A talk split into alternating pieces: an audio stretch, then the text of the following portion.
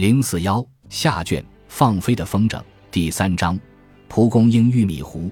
一个周三的下午，太阳半掩在云层中。到了三点二十六分，弥赛亚拖着沉重的脚步，蓬头垢面地走进监狱图书馆，累得像一滩烂泥，整个人无精打采的，几乎没有人注意到他的出现。坐在前台后面的戴斯朝他打起了招呼：“嗨，弥赛亚，你今天过得还好吗？”但可怜的家伙似乎没有听见。戴斯转过身朝我耸耸肩。接着继续看他的报纸去了。这人走到前台，像抓住救命的稻草一样，死死地抓住台子，站在那儿，迅速地打了半分钟的盹。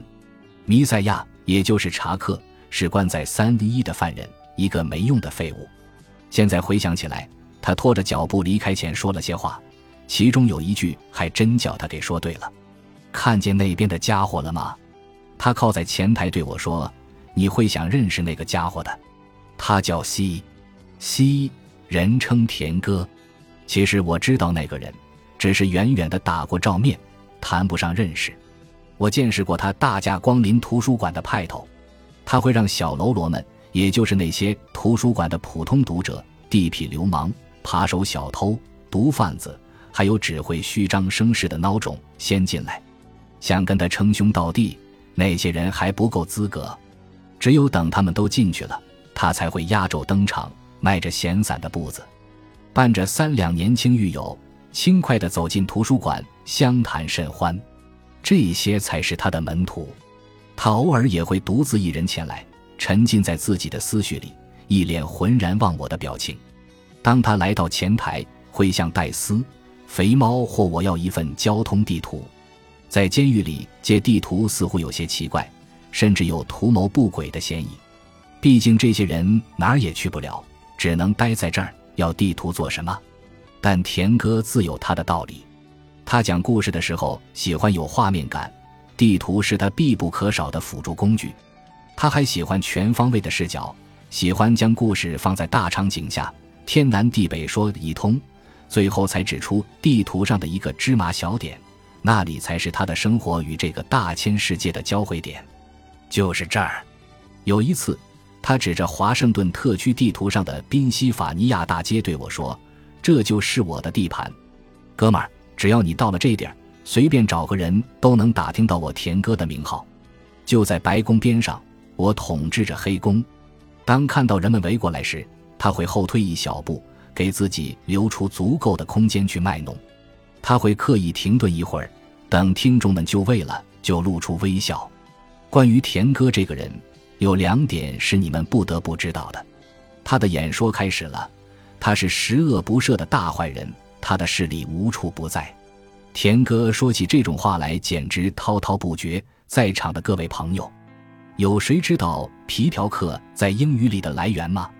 全场鸦雀无声，无人知晓。它一半来源于教皇，一半来源于星星。在念皮条客这个词时。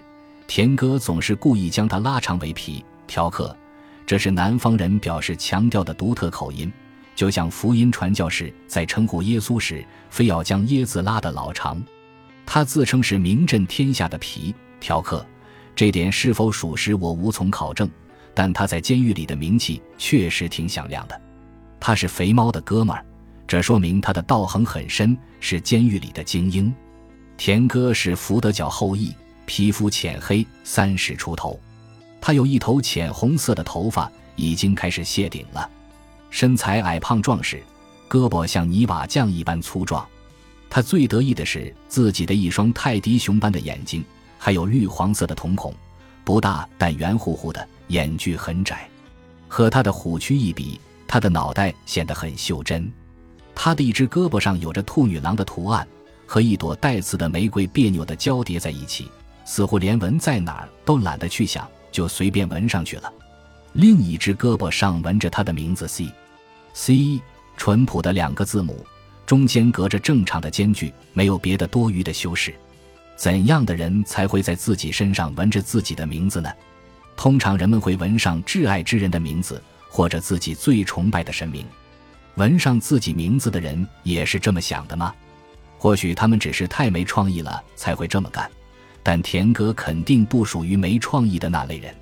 当田哥不表演的时候，他总是离人群远远的。有时他显得很低落，瘫坐在椅子上，像个破产的百万富翁。大部分时间里，他忙来忙去的，似乎在预谋着什么。我经常看见他一个人拿着地图，浑然忘我的研究着，让人差点误以为他在琢磨着怎么越狱。不过，他不见得一点逃跑的念头也没有。对于田哥而言，地图不只是谋划未来出路的工具，还是能将他带回到过去，带回到他失去的地盘的时光机。而他失去的正越来越多。他的一生主要在街道、路口、巷弄和高速公路上叱咤风云，也是那些地方将他送进了这座监狱。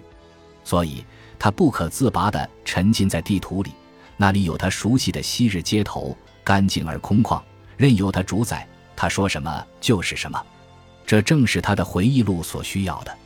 后来有一次，我在听他讲述自己的峥嵘岁月时，邀请他参加我的创意写作课。